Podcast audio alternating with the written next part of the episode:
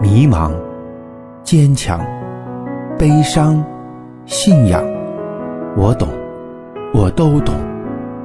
保险这条路崎岖又漫长，但也充满了奇迹和希望。严炳祥谈保险之做保险长长久久，欢迎您收听。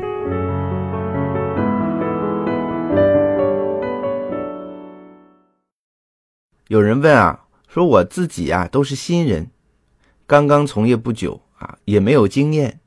公司现在进入增员季，要求增员，那我怎么去增员、带动组员呢？我总感觉啊，我自己必须要做好，才能带动别人。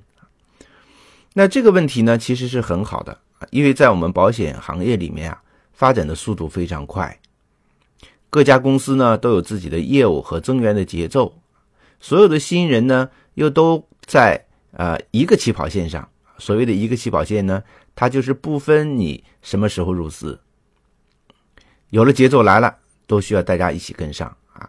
所以很多的新人都会有这方面的困惑。其实呢。如果自己做得很好，然后去带动组员，这是最优化的选择。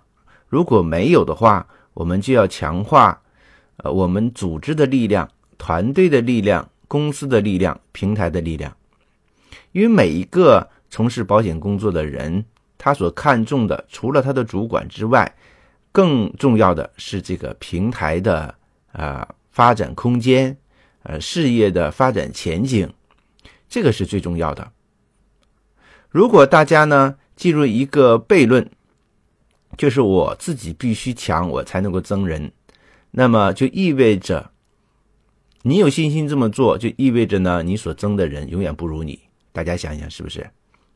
所以作为我们一个保险顾问来讲，我们要发展组织，其实最好的是找到比你更优秀的人。大家觉得是不是呢？